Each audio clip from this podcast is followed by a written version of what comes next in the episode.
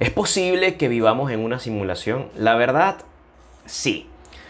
Si no, ¿cómo explicas que ya vayan ocho películas de Rápido y Furioso? Eso debe ser un capricho de un ser superior o alguna vaina así.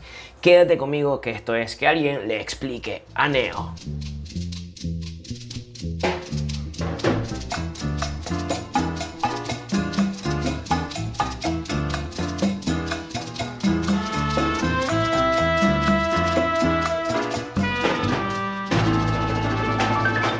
Que alguien le explique a Neo.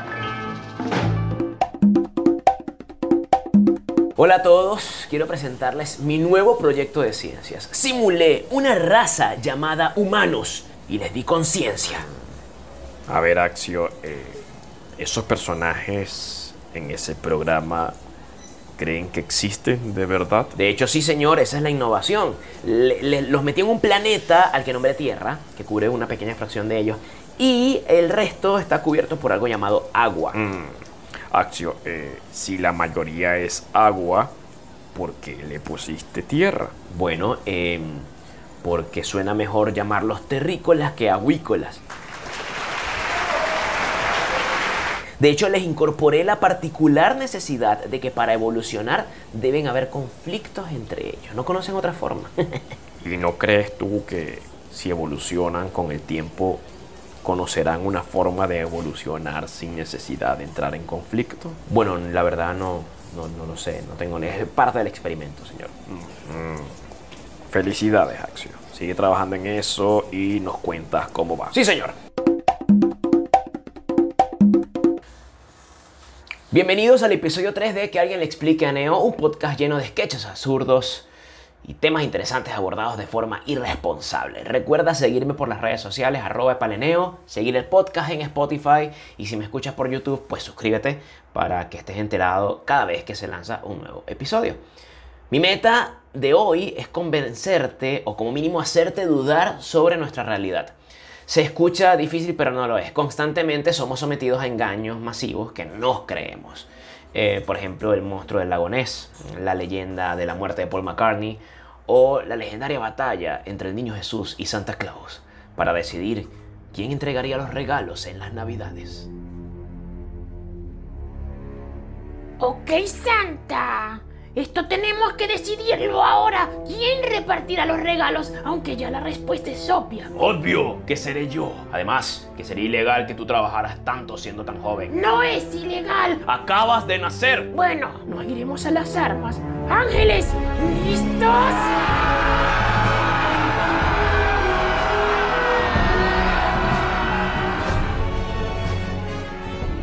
Esto de que vivimos en una simulación no es algo nuevo. De hecho, tiene muchos años sugiriéndose. El primero en hacerlo fue Platón. Ya saben, el señor de los platos.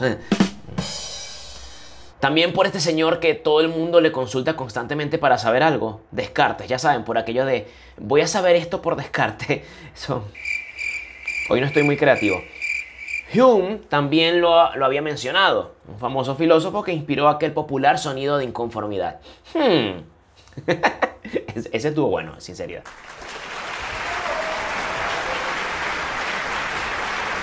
O incluso Nietzsche, eh, que no tiene nada que ver con Nietzsche. ¿Escuchó, señora, que le echa mayonesa a todo lo que come? Ella quiere cuarto, ella quiere cuarto. En nuestra época, con la llegada de la era digital, han regresado estos pensamientos. Por ejemplo, el señor Elon Musk, eh, el famoso físico, inversionista y magnate sudafricano, ya sabe, eh, cofundador de PayPal, de Tesla Motors y muchas cosas. Solamente tiene ca- 48 años. Yo mejor no sigo porque me, me- me deprimo, coño de su madre. El punto es que dice, él dice que vivimos en una simulación. Y cito, atención, cito, él dice, la posibilidad de que no seamos solo piezas de una computadora futurista sería de una entre miles de millones. Cágate, marico. Pero de ser así, ¿quién diseñó esta simulación a la que nosotros llamamos realidad? Obviamente una civilización muchísimo más avanzada. Veámoslo de esta forma. Nosotros somos los Sims para algún niño alienígena adolescente.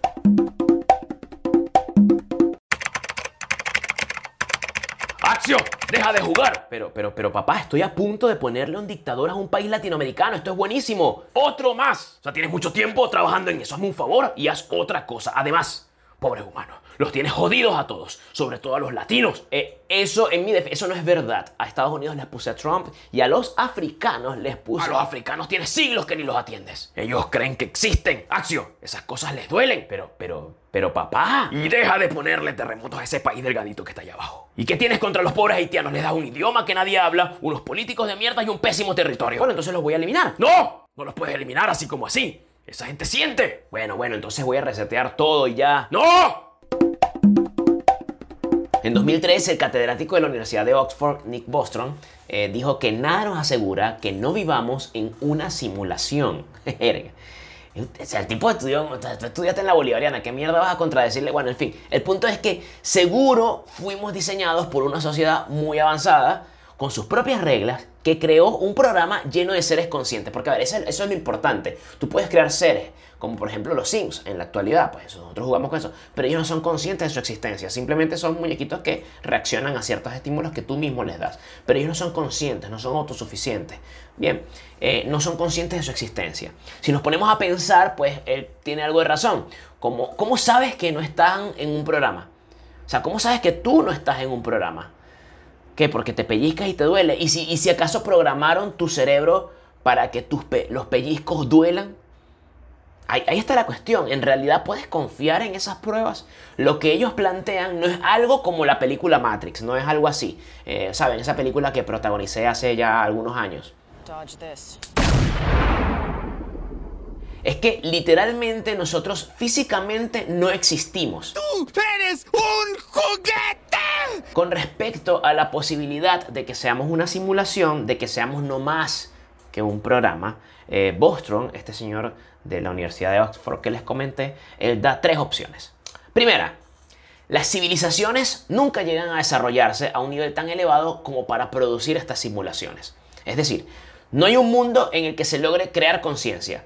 No hay futuro en el que Chayanne no lo dejaría todo porque te queda. Lo dejaría todo porque te quedaras. Mi credo, mi pasado, mi religión. Segunda opción que él plantea es que dicha supercivilización puede llegar a hacerlo. O sea, llegó a la tecnología, pero decidió no hacerlo por un tema ético. Aquí yo difiero un poco.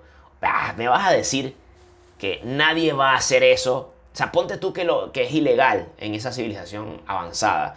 Alguien lo va a hacer. O sea, por simple necesidad, alguien va a crear un- un- una simulación con seres conscientes.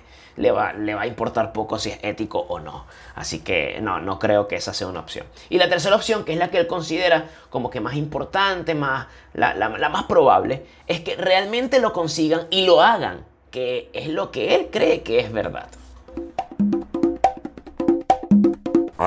¿y eh, cómo va tu tarea? Hola profesor, ¿cómo está? Bueno, tuve que resetear el programa una vez, pero se me fue la mano y maté a todos los animales. Animales. Sí, sí, sí, eh, dinosaurios.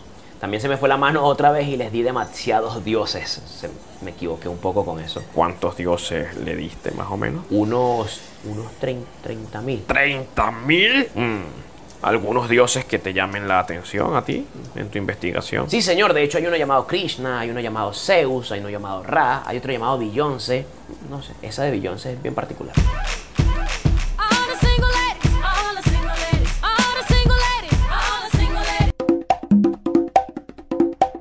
Bien, Neo, ¿y si de verdad vivimos en una simulación? O sea, ¿puedes probarlo? Bueno, pregunta interesante. No hay prueba contundente, pero tampoco hay forma de refutarlo. A ver, algunas señales de que podríamos estar en una simulación son las siguientes. Para el que ha estudiado algo de matemáticas se dará cuenta que el universo se rige por reglas que la matemática puede explicar. O sea, desde las cosas macro, como la teoría de la relatividad, hasta las cosas más pequeñitas, como la física cuántica. Tan pequeñitas como el manual de cómo ser presidente de un país de Nicolás Maduro. Manual para ser presidente. Capítulo 1. Échale la culpa a otro. Fin. Manual para ser presidente. Es Estas fórmulas que explican el universo lo hacen tal como un programador lo plantea en su simulación. Reglas creadas por él, unidas unas a otras que le dan eh, un casi perfecto sentido a todo, para que todo fluya.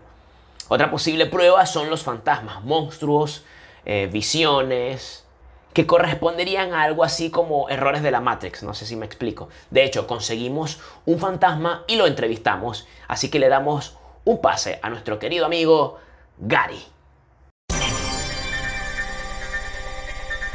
Efectivamente estamos con Don Aurelio, un alma en pena que se dio a ser entrevistado por el equipo de que alguien le explica Neo. Hola, Don Aurelio. Hola. ¿Es usted un fantasma? Mm, claro. La pregunta que todos nuestros oyentes quisieran escuchar es, ¿es usted una persona fallecida? Mm, De hecho, no, estimado. Tal y como lo dijo el agradable y magnífico Neo, no soy más que un error del programa en el que estamos. Tan pronto se resuelve este peo, me voy y desaparezco. Ah, ¿A qué se refiere con error? Eres imbécil, ah, eres estúpido, no sabes lo que es un maldito error. O sea, sí sé. Estos somos sapiens. Yo solo... ¿Qué es lo que sigue? Preguntarme qué es un Homo sapiens, ah.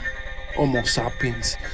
Pareciera que acabas de descubrir el fuego. De hecho, eso lo descubrimos hace mucho. Me sorprende que hayas usado de hecho. No tiene que ponerse así, eh, señor fantasma, Don Aurelio. Como que señor fantasma, muchacho marico. Le voy a decir al programador que te elimine por huevón. ¿Cómo? Sí, sí, mira, clic en suprimir y ya, le haces un favor al sistema. Ah, Neo, creo que es mejor que volvamos los ¿Qué pasó, mariquito? Te cagaste, ven acá. Gracias, Gary. Eh, bueno, parece que, que las cosas se pusieron tensas por allá. De hecho, hay quien plantea que aquellos que nos programaron son humanos, pero más evolucionados. Algo que da para pensar, porque si cuando tenemos que emularnos físicamente a nosotros mismos en la internet nos hacemos más guapos, entonces nuestro programador nos hizo más guapos que él. Por lo tanto, no me quiero imaginar cómo es él o ella. Quizás era Michael Jackson y su paso por el mundo fue una visita. Ciertamente no podemos demostrar que estamos en una simulación, porque si fuese así, todos los elementos que están en ellos son simulaciones, lo cual sería algo así como apagar el fuego con más fuego, algo que es bastante arjonesco. Tú sigues aquí, sin ti, conmigo. ¿Quién está contigo si ni siquiera estás tú? En este punto, en medio de toda esta joda que he montado, eh, te pregunto muy en serio, ¿estás dudando? Si, y si esperas que ahora me lance una serie de argumentos de por qué no estamos en una simulación, pues estás equivocado. Eh, esto no es como el terraplanismo, que fácilmente se puede demostrar que hay un error allí en su análisis y en sus argumentos. Aquí todo es más complejo y ciertamente la duda cabe. Eh, pero supongamos que sí, que sí vivimos en una especie de programa diseñado milimétricamente por una raza muchísimo, muchísimo más evolucionada que nosotros. ¿Por qué hacemos todo lo que hacemos si somos tan nimios? Primero, eh, y esta es mi opinión y es algo muy personal, primero pues porque podemos. Eh, y eso nos hace felices y ya con eso es suficiente. Eh, y por otro lado, ¿es que acaso en la realidad en la que vivimos actualmente o creemos vivir, no somos nimios tal cual como somos? Información que te cambiará la vida. Hola Neo, me encanta el podcast, de verdad está brutal. Me encanta el nombre, que alguien le explique Neo. Bueno, la información que les va a cambiar la vida es la siguiente. ¿Sabían ustedes que los delfines son los únicos animales que muestran un desarrollo de cultura? Algo que por mucho tiempo se creyó que era solo del ser humano. Y también violan delfinas. Qué locura, ¿no? Mi nombre es Gabriel Maestrachi, los dejo con ese dato y buena suerte tratando de ver Flipper. Información que te cambiará la vida. Amigos, muchísimas gracias por haber escuchado este tercer episodio de Que alguien le explique a Neo. Debo agradecer a Daniel Sistiaga que hizo de, Fantasma, a Gary Vázquez, eh, y quienes me ayudaron con las voces. También Gabriel Maestrachi que me ayudó en la parte de la información que cambiará la vida. Recuerden que en la información que te cambiará la vida, eh, pues tú puedes sugerirte. Tú puedes decir, mira, yo quiero mandar una nota de voz y quiero que, que suene así, quiero, quiero estar allí. Así que simplemente tienes que mandarme un dato muy, muy interesante. Contáctate conmigo a través de aquí estoy, arroba epaleneo.com y ahí yo te, yo, te, yo te contacto. A toda la gente que escucha desde diferentes partes del mundo, Colombia, Panamá, Estados Unidos, Bélgica, eh, la gente de Chile, por supuesto, Venezuela también. eh, gracias por, a todos por escuchar. Si te gustó, recomiéndalo. Comparte esto en tus historias, comparte el podcast. Eh, Si estás escuchando en Spotify, tú lo que haces es compartir y ahí lo puedes compartir en tus historias y mencióname, mencióname porque eso me ayuda muchísimo a mí a crecer y a seguir trabajando y generando este material para ustedes. Em, síganme en las redes sociales, arroba epaleneo en Instagram y en Twitter y recuerda que si quieres participar, escríbame el DM, ya lo comenté, ya les dije también el correo, escríbeme un DM, correo, cualquiera de esas opciones. Nos escuchamos en el próximo episodio. ¡Accio, hijo! ¿Qué pasó que ya no te veo con tu simulación? Es que ya, ya no me necesitan, pues ya... Mmm. Pero eso es bueno, ¿no? Sí, supongo. Ya... Ya no les hace falta algo superior. Creo que entendieron todo.